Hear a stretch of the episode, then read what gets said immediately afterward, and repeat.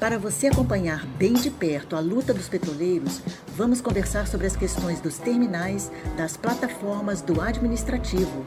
Os diretores do sindicato vão comentar os temas. No panorama jurídico, a orientação certa para a categoria. Fique conosco a partir de agora no Giro Semanal do Sindipetro RJ. Olá, ouvintes internautas, aqui é a jornalista Rosa Maria Corrêa com vocês. Estamos trazendo o giro semanal para repercutir as notícias que foram publicadas no site do sindicato, sindipetro.org.br, entre os dias 12 e 16 de julho. Para os comentários, estamos aqui recebendo com muito prazer a presença do diretor Igor Mendes. Como vai, Igor? Tudo bem? Tudo jóia, Rosa. Boa tarde para todo mundo. Estamos aqui também com a presença do diretor Roberto Santos. Como vai, Roberto? Ô, Rosa, tudo bom. Torcendo aí para a recuperação do Bolsonaro, só que não. E também com a presença do diretor Vinícius Camargo. Tudo bem, Vinícius? Oi, tudo bom? Vamos ao giro semanal. Vamos sim, ao giro semanal.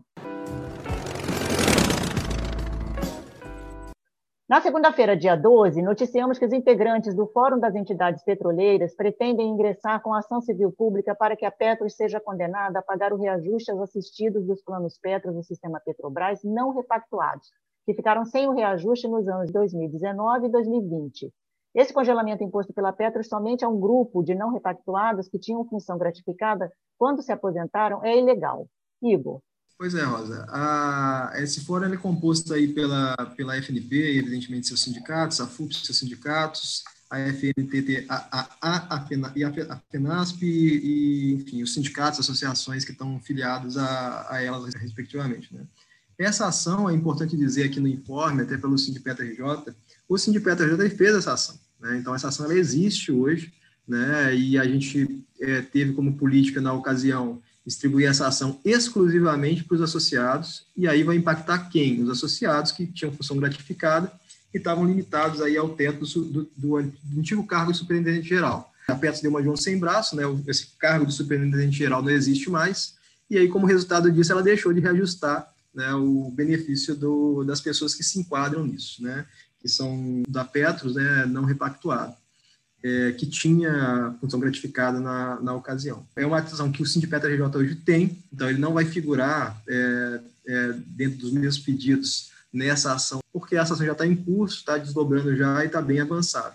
Então, depois, em outra ocasião, a gente passa aí os informes mais diretos dessa ação, né? mas é importante dizer que para os nossos associados, e é exclusivamente, é uma das poucas ações que a gente fez exclusivamente para os associados, não, quem não é associado, gerente antigo que não é associado, não vai receber os benefícios dessa ação aqui na base do território do Rio de Janeiro e não vai ser contemplado por essa ação que está sendo feita. Né? Então, é, é importante gente pontuar para as pessoas se associarem aos sindicatos, que não são, né, para que façam jus a receber né, o, o benefício de quem de quem está aí fazendo a contribuição no sindicato, enfim, da, dos danos que estão colocados.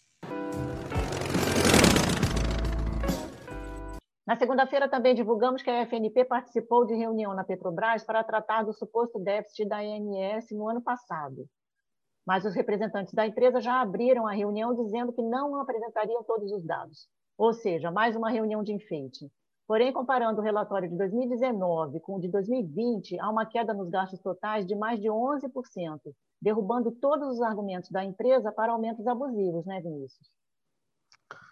É, eu tenho uma questão que eu acho que é fundamental, né? É, a FNP tomou uma medida bastante correta nessa reunião. Primeiramente, perguntou, falou: oh, vocês agora vão apresentar é, todas as informações que a gente já solicitou reiteradamente para que torne possível a gente entender de fato se esse déficit ocorreu e em que parte ou medida ele é de responsabilidade dos trabalhadores, em que parte medida é de responsabilidade da Petrobras, né? É, para que fique claro também para as entidades, para poder, vamos dizer assim, de fato, poder entabular uma negociação justa, né, com as informações de fato é, de, de forma clara, para possibilitar uma negociação real. Né? E a Petrobras, nessa reunião, falou: não, eu algum, ainda diversou sobre algumas coisas, querendo dizer que eh, os sindicatos haviam pedido informações protegidas né, pela lei, e a gente falou: não, aqui, quando a gente pede, são as informações de forma global, não é informação individualizada é, no CPF nome de cada um, né? Mas a gente queria ter as informações, as vinculações para poder avaliar de fato é, os números da MS. E por isso a gente fala, né? É preciso abrir essa caixa preta primeiro para a gente entender é, o que estão atribuindo como custos contra os trabalhadores, né? E o que estão aliviando como custos da, da própria Petrobras. Então é bastante importante para que, de fato, ocorra uma negociação e não uma imposição de um desconto, como a gente tem visto ao longo do último período, é, ter as informações previamente, até previamente a essas reuniões de negociação. E nem e, e eles deixaram claro que não iam apresentar as informações solicitadas é, com muita antecedência e formalmente pela FNP, por todos os sindicatos, pelo Sindipetro RJ. E a partir daí a gente falou, ó, nós estamos esperando essas informações, formalizem as respostas, né, para deixar, para que fique claro as coisas para entidades sindicais e também para os trabalhadores que estão sendo cobrados. E aí a gente fala, é, já tinha falado anteriormente da questão é, do orçamento, né, que o orçamento da AMS de 2019 para 2020 teve um recuo é, superior a é, 10,38% ou 11,38%, né? E a gente viu também é, e viu eles estão querendo cobrar um déficit, né? Tem um, um, eles tiveram um ganho econômico financeiro superior a 300 milhões e estão querendo cobrar um déficit de 86, alguma coisa assim. O que é um absurdo, né? Em plena pandemia a gente teve uma redução de custos e eles estão querendo cobrar ainda a mais, né, do que já ganharam no balanço de um ano para o outro, porque o que a gente está tá vendo, a própria Agência Nacional de Saúde concedeu uma redução nos planos de saúde familiares individuais na ordem de, de 8,19%. Então, nós temos que discutir os números, discutir essa conjuntura, verificar ainda toda, todo o custo interno que existe relativamente ao adoecimento por Covid relacionado à doença no trabalho, né? que está vinculado aí, a próprio Sindipetro RJ ganhou mais uma liminar nesse sentido, é, obrigando a Petrobras à emissão das CATs que ela se recusa, no caso das plataformas, né? Então, tem custos vinculados ao adoecimento e morte da Covid-19, e bem como é, daquela condição que, depois de adoecido, o sujeito fica sofrendo todas as sequelas por um período, e esses custos são de responsabilidade da Petrobras. E agora nós estamos querendo saber quais são os custos que estão sendo lançados contra os trabalhadores para que esses custos são só de responsabilidade da Petrobras, não sejam colocados contra a gente. É isso.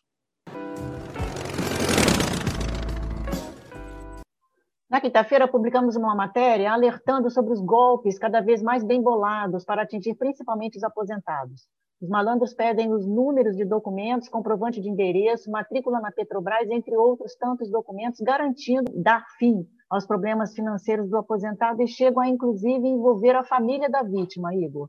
Pois é, Rosa. É, vira e mexe, a gente chega aqui no Giro Semanal ou, ou divulga nas páginas do sindicato. É importante o pessoal estar atento aí às páginas do, do, do sindicato, né, as mídias do sindicato, site, Facebook, enfim, o que for mais conveniente né, para cada um, mas para ficar atento a esses golpes que estão que têm acontecido, né? Na pandemia, é, isso é, é, informação pública, né? O aumento desses golpes eles, eles, estão acontecendo de forma cada vez maiores e a gente tem também um assédio muito grande de escritórios de advocacia aos nossos associados em relação às nossas ações, inclusive ações, né? Que é, como a última agora, que é essa ação do, da revisão do fundo, é, coisa que não tem nem é, que está tendo reveses aí na, no, nas cortes superiores contra os trabalhadores, né, como não é de se esperar. Então, é preciso que as pessoas fiquem muito atentas né, à, à ligação. Né, os bancos já colocam, né, dizendo que não entram em contato através de e-mail, não entram em contato através de SMS, passar sem os dados pessoais, muito cuidado com os dados pessoais de cada um, não passa os dados pessoais para qualquer um. E o sindicato, dentro dessa política de tentar preservar o associado, né, ele tem as pessoas diretamente que estão trabalhando com, com cada coisa. Então, a gente tem lá no jurídico os nomes das pessoas, as pessoas sabem quem são as pessoas, né, os advogados, e a gente tem pedido muito cuidado né, para as pessoas do, do, da fonte da informação.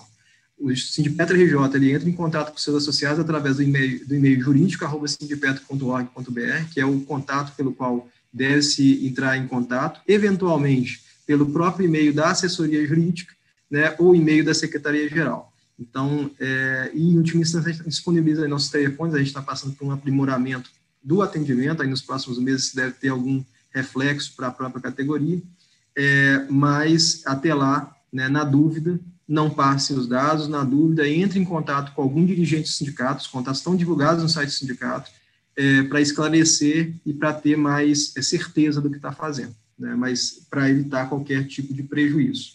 Tá? Certo, eu vou deixar aí no descritivo, então, do programa esse e-mail que o Igor falou do, da assessoria jurídica do sindicato.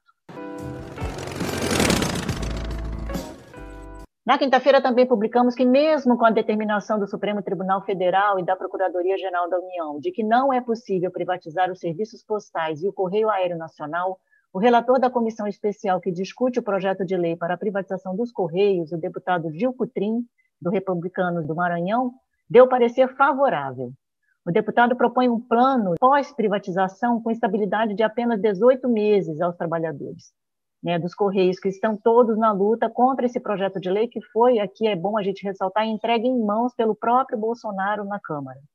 Não tem, ao menos, né, o menor cabimento, pensando de forma racional, essa privatização de uma estatal como a ST, que fechou, né, Roberto Santos, 2020 com um lucro aí de mais de um bilhão e meio de reais.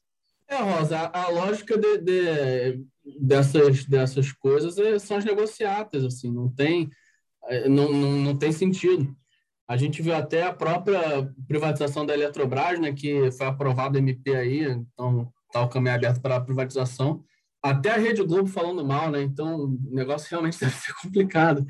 É, até eu queria sugerir também, tem o nosso programa do Privatizar Faz Mal Brasil, que foi do dia 10 de junho, que falou sobre a privatização da Eletrobras, está muito bem detalhado, né, o, é, as consequências né, dessa privatização. E, e é isso aí, Rosa, assim, o pessoal não está interessado em, no bem-estar da população, da soberania nacional, está interessado em dinheiro no bolso logo. E que eu fico espantado, né, que assim, é, assim, tem quantos anos de governo, assim, tem, tem Está no terceiro ano de governo e o quanto que esses caras já arrepiaram, né? Eu, eu achei que eles iam ser um pouco mais incompetentes fazer isso, né? É, é, fui ingênuo na minha parte, mas os caras estão arrepiando e aproveitando a pandemia, né? Que nem o Ricardo Salles falou, aproveitando a pandemia para passar a boiada. E assim, a única solução que eu vejo para gente, a gente combater esse tipo de coisa é, se mobilizando e partindo de uma grande greve geral. Vem falando aqui a, a, a acho que desde o início do, do, giro semanal, fico até sendo repetitivo, mas não tem jeito, eu não vejo outra solução. É, é, entra governo, sai governo.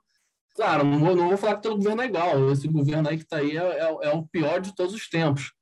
É, mas, assim, não, não dá para ficar esperando de, de político, de, de governo, do, do Lula que está vindo aí, se estiver vindo aí é, que vai salvar a gente, não, não vai salvar. Quem vai salvar os trabalhadores são os próprios trabalhadores. E, e aí, assim, é, é um grande chamado mesmo, né? Assim, o, o, não é porque está privatizando os Correios que, que os petroleiros não podem entrar em greve. Tem que entrar, tem que entrar todas as categorias em greve, porque é interesse meu, que sou petroleiro, que os Correios permaneçam públicos. É interesse meu que a Eletrobras permaneça pública.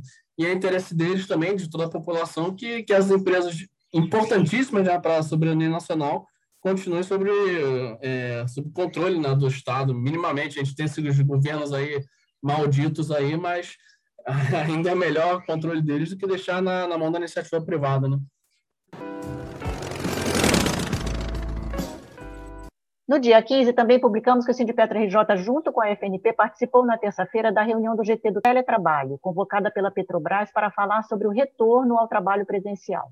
Para a FNP e seus sindicatos, não é aceitável que a hierarquia da Petrobras faça reuniões para dar avisos, né? Os sindicalistas cobraram várias informações essenciais que os representantes da empresa não responderam, como, por exemplo, o que vai ser feito no Edicem que não permite a abertura de janelas para obrigatória ventilação contra o coronavírus. Falta total de transparência e de vontade de negociação, como sempre, né, Igor? É, Rosa, é, depois eu gostaria até que o pessoal me complementasse aí com os informes da direto da Covid, da, das outras coisas, mas em relação à Petrobras, a expectativa é muito baixa. Né? A gente está acompanhando durante toda a pandemia né, o que a Petrobras fez, o que a hierarquia da Petrobras fez. Né? Ela usou a pandemia como uma gigantesca janela de oportunidade. É uma empresa que lucrou em 2019 mais de 40 bilhões de reais em dois discursos: o discurso para o mercado que está excelente, e o discurso para o judiciário, que está em falência e que justificaria redução de salários, uma medida legal que foi tentativa de cometer, cometer pela Petrobras, e a gente conseguiu reverter isso no judiciário, né? É, e tem usado as medidas do governo, por exemplo, de não repasse do fundo de garantia, quando, por exemplo, esse ano está usando, tá? não repasse do fundo de garantia, quando, na verdade, a gente teve o ano passado, por exemplo, é, a empresa distribuindo mais do que 100% de lucro para os seus acionistas. Né? É um discurso completamente incompatível, é, para não não dizer um discurso desonesto né, e covarde, o que a hierarquia da Petrobras vem praticando ao longo dessa pandemia. Né? É, e em relação mais especificamente ao teletrabalho, é mais uma reunião que, que assim, eu particularmente nem mais frequento essas reuniões com a Petrobras, porque não, eu acho que não, não as considero, acho que essas reuniões vão ser gravadas e transmitidas online para a categoria, para a categoria visualizar o grau de desplante né, das pessoas do outro lado. As outras pessoas do outro lado não têm poder nenhum de decisão. Então, para que reuniões com pessoas que não têm poder nenhum de decisão, sobretudo sobre sistemas? Né? Então, a reunião de teletrabalho, como qualquer outra reunião que a gente tem tido com a Petrobras, ela redundou né, em, mais uma vez, né, a Petrobras dizer que aquilo ali é um fórum informativo né, para os sindicatos e que não existe paridade de decisão ali dentro. Então, para que a gente participa de fórum? E mais do que isso, né, avançou mais ainda, né, que agora nem mesmo informações básicas querem passar para a gente. Né? Então, é, numa situação dessa, é, não existe qualquer possibilidade, mesmo o sindicato buscando, querendo exaustivamente o diálogo para poder fazer alguma composição, é, avançar minimamente numa proposta que seja, é, que hoje é no marco das perdas, das perdas que a gente está, de manter alguma coisa. A Petrobras está vindo com um trator, né, já está tratorando a gente há muito tempo, e o cenário, infelizmente, está se colocando de terra arrasada, se a categoria não entrar para a luta de fato. Né? A gente está vendo o que está acontecendo com a Pebio, tá, viu o que aconteceu com a BR Distribuidora, é, e está vendo o que está acontecendo com a própria Petrobras e o desmonte. E está vendo, né, isso é uma denúncia aí que está colocada, as pessoas que trabalharam na privatização da Petrobras interna, né, nos últimos anos, é, entrando em empresas que estão comprando partes da Petrobras, essas mesmas partes que foram colocadas para fora. Então, assim, é, um, é uma, ouso dizer, uma corrupção legalizada. Está né? Tá autorizado por lei a ser feito, não significa que isso é, é legítimo, não significa que isso é, não é desonesto. Né? Porque o que parece, do conjunto das coisas que estão acontecendo, é uma, uma desonestidade muito grande. É, acho que tem essa questão colocada, né, da, da não negociação de fato e nenhuma transparência por parte da Petrobras nos processos que ela está implementando. Pior ainda nessa questão na transição é, da Covid, né? Porque nós temos, vimos de forma unilateral ela colocar uma política é, de teletrabalho e atropelar os trabalhadores inicialmente com toda a pressão que fez para que assinassem um termo, né? É, na forma como está aqui, até de não ter indenizado todos os custos que tem em teletrabalho. Né? Nós já vimos esse papel da Petrobras. E estamos com a preocupação de falar: ó, nós queremos negociar um padrão de teletrabalho, é, já que existe essa, esse pleito por parte dos trabalhadores, né? É, sem pandemia, e também influenciar e poder controlar os passos que a empresa está dando, né? Porque quem está sofrendo, quem está morrendo são os trabalhadores. Né? A Petrobras está lucrando bilhões né, e a gente não está querendo que ela faça o mesmo, tenha o mesmo tipo de, de avaliação que a Vale tinha, né, na hora que dos crimes de Brumadinho e Mariana, fazendo cálculo com morte de gente e morte de trabalhador. E a gente não aceita isso, né? É, por isso, estamos querendo acompanhar para e passo essas medidas da Petrobras. E ela tem feito tudo para não ser nada transparente e para impor é, essa agenda é, de negacionismo e morte. Também publicamos que os trabalhadores da prestadora de serviços contratada pela Petrobras, a Paz Brasil, que já precisaram fazer duas greves para ter direitos atendidos, estão reclamando que ainda estão sofrendo com a falta de pagamentos, por exemplo, de horas extras. A situação também se agrava porque, segundo denúncias, está havendo uma espécie de tratamento diferenciado aos que fizeram a greve, o que configura perseguição. Como temos sempre debatido aqui no Giro Semanal, é inadmissível né, que a Petrobras esteja mantendo empresas como essa Paz Brasil, que cometem tantas injustiças com os trabalhadores e agora ainda estão substituindo os terceirizados que já adquiriram experiência no serviço por novos que nada sabem, arriscando a saúde de todos num serviço bastante especializado aí no caso dessa Paz Brasil, que, por exemplo, é de movimentação de cargas em plataformas. Vinícius. Acho que a reclamação e a denúncia que nós temos recebido, né, nós já vimos o papel que ela tem cumprido, que ela não estava pagando os direitos dos trabalhadores, e, e, de forma correta, né, os trabalhadores estão falando, oh, eu quero receber minhas horas extras e meu salário de forma correta. Né? É, vamos dizer, já teve uma precarização brutal na condição dos salários, da condição é, de trabalho anteriormente, né? E agora, com a Covid, isso piorou mais ainda. As pessoas estão mais expostas ainda e com salários atrasados, valores que estavam atrasados. E a partir daí, vamos dizer, das duas greves que fizeram para defender direitos que estavam no contrato e direitos precarizados, vamos dizer assim, ainda nesse momento, eles avaliam que estão contratando gente até sem a devida qualificação, né? Até os certificados que eles falam lá que são exigidos, a avaliação de muita gente é que não estão verificando direito esses certificados, né? Que são exigidos para o trabalho em plataforma para os trabalhos específicos nas plataformas. Ainda a gente vê é, e viu isso em outros contratos, recebe reclamação de, outras de outros trabalhadores dessas empresas contratadas, terceirizadas, né, com, vamos dizer assim, um RH que é bastante ineficiente na, no apoio é, de informação e das necessidades desses trabalhadores. Né?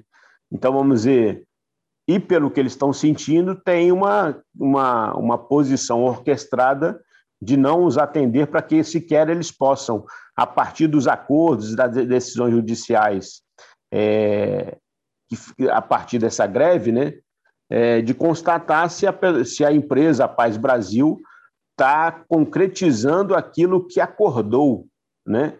Então tem algumas coisas de horas extras, pagamento do que era atrasado, o pessoal está falando, opa, eu não estou tendo o meu contra-cheque na medida, no, no tempo hábil aqui para fazer as verificações. Eu não estou conseguindo contato com o gerente ou com o RH da empresa para esclarecer é, por que, que não entrou, eu esperava ter um valor maior no contra-cheque, não está explícito. Então, nós estamos vendo um, descalabro, vamos dizer assim, é, de gestão e não cuidado com esses trabalhadores, né? E ainda, volta e meia, esses trabalhadores seguem com uma pressão é, que são chamados a trabalhar fora do, da jornada deles, né? Então, você imagina, você está com seus salários atrasados, não estão reconhecendo suas horas extras, as indenizações e reembolsos que você teria que ter do transporte atrasam muitas vezes não ocorrem, né? É, e ainda você é chamado para trabalhar fora do horário da sua jornada e que você sabe que aquele horário talvez sequer seja honrado. Então é bastante ruim o clima que está colocado entre os trabalhadores, né, nesse sentido, e bastante ruim também a postura da Paz Brasil e a postura da Petrobras como fiscalizadora desse contrato. Né? A gente sabe que quando começa assim, os custos caem contra a Petrobras, no final das contas, e, com, e lesa de forma bastante importante os trabalhadores. Né? Então, nós estamos chamando a atenção ao fiscal do trabalho, ao fiscal desse contrato, né? É, porque vai ter custos que vai cair também sobre a mão dele, a responsabilidade dele também. E nós estamos cobrando que a Petrobras não tem empresas que recorrentemente fiquem atrasando os salários e os direitos e não reconhecendo os direitos dos trabalhadores, né? Porque a gente sabe que no final das contas isso é um aumento do passivo judicial contra a Petrobras e uma lesão aos trabalhadores. Vamos agora à agenda semanal. Neste sábado, dia 24, tem mais uma manifestação pelo Fora Bolsonaro e Mourão. Os atos estão sendo convocados por todo o país. No Rio de Janeiro, o Sindipetra RJ marcou o ponto de encontro na coluna petroleira. A manifestação começa a se movimentar a partir das 10 horas no movimento Zumbi dos Palmares. Chegamos então ao final desse programa. Eu convido os diretores para fazerem seus comentários finais e se despedirem dos ouvintes, começando por você, Igor Mendes, por favor. Ô, Rosa, é, cumprimentar, cumprimentar o pessoal aí. É, é, estou um pouco afastado aí esses meses aí de, do atendimento mais direto no sindicato, mas em breve eu devo voltar para ele aí. O pessoal já deve estar tá me xingando aí, minha orelha queima o tempo todo. Mas mandar um abraço, pessoal. Eu estou é, em algumas atividades aí necessárias internamente ao sindicato, de, de, finanças, enfim, na parte da própria estruturação do jurídico, e acho que esse trabalho deve ficar mais evidente nos próximos meses. Então, a gente está dando um pezinho atrás na parte de varejo para poder atuar no atacado, né, e conseguir responder com qualidade o, conjunto da, das pessoas que estão buscando a gente nesse, nesse período tão complicado que a gente está vivendo. Tá? E, de, e desejar, espero que todos estejam bem aí. Um grande abraço. Obrigada, Igor. Roberto Santos. Rosa, aquele eh, dia da marmota, né? Aquela repetição, pedir para o pessoal compartilhar, né? O, o programa. Primeiro, agradecer, né? Quem que ouviu a gente até aqui. É, pedir para compartilhar o programa também, que todo mundo compartilhar os nossos conteúdos, que é a forma, né? Assim, a gente ainda está em pandemia, né? É bom a gente lembrar. É, a situação tá, dá para dizer até melhorando, né? Assim, tá ficando menos pior, mas assim, o número de mortes ainda está altíssimo, mas estava batendo 1.500 aí, que bateu ontem, quinta-feira. É, tá muito alto ainda e, e, assim, requer cuidado. Todo mundo está tomando as primeiras, quer dizer, as pessoas estão tomando as primeiras doses, né? O pessoal está tomando as primeiras doses, mas assim, imunização completa com as duas doses, então fica aqui o recado mesmo com as duas doses, né? É importante que o, a, o percentual esteja alto, né? De, de imunizados, né? Sei lá, bater 80%, 90%. Quando chegar aí, a gente dá uma relaxada, mas pedir, fazer esse apelo aí para o pessoal, já esperando um ano e meio, sei lá, de pandemia, não sei quanto tempo. É, vamos aguentar mais um pouquinho, não vamos dar mole, e daqui a pouco a gente espera aí que, que a situação melhore e que a gente possa retomar as atividades aí normalmente. É isso aí. Vinícius Camargo. Acho bastante importante o alerta que o Roberto faz, né? Quero agradecer aqui todo mundo, mas reforçar esse alerta, né? A pandemia não acabou, é, a gente começa a ser vacinado, eu já fui vacinado até em dose única, sei lá, daqui a 28 dias, no caso da Janssen, tem uma proteção bastante alta, né? Mas a gente tem que se cuidar, né? E tem que cuidar também dos outros. Né? E por isso a gente tem que estar tá ainda usando máscara, tendo o afastamento, o distanciamento social, né, para nos proteger também de todas as novas cepas que podem aparecer, né, surgir aí, contaminar mais gente e fugir da proteção é, que essas vacinas podem dar. Então, nós temos um atraso absurdo na questão da vacina. No mundo, isso também é absurdo, né? A maioria dos países, só nos países do, de, vamos dizer assim, ricos, é que existe uma vacinação é, que, que, se deu de forma é, acelerada né, e que protegeu vidas, e a gente está vendo a própria CPI dizendo né, tem uma responsabilidade do governo de 400 mil mortes. Né? Se a gente tivesse é, tomado as medidas de distanciamento, feito as campanhas adequadas e comprado as vacinas no momento adequado, é, nós teríamos tido menos 400 mil mortes. Nós estamos falando de uma gestão média aí, é, de combate à Covid, já daria esse resultado. Né? Então, tem um crime perpetrado contra a população brasileira né? e a gente tem que trabalhar para reduzir todo o dano que esse crime está causando, que pode causar a ser aprofundado nesse próximo período né? Já são mais de 539 mil mortos, né? E a gente quer aqui saudar todas as famílias pelas perdas que, que tiveram até esse momento. Muito obrigado.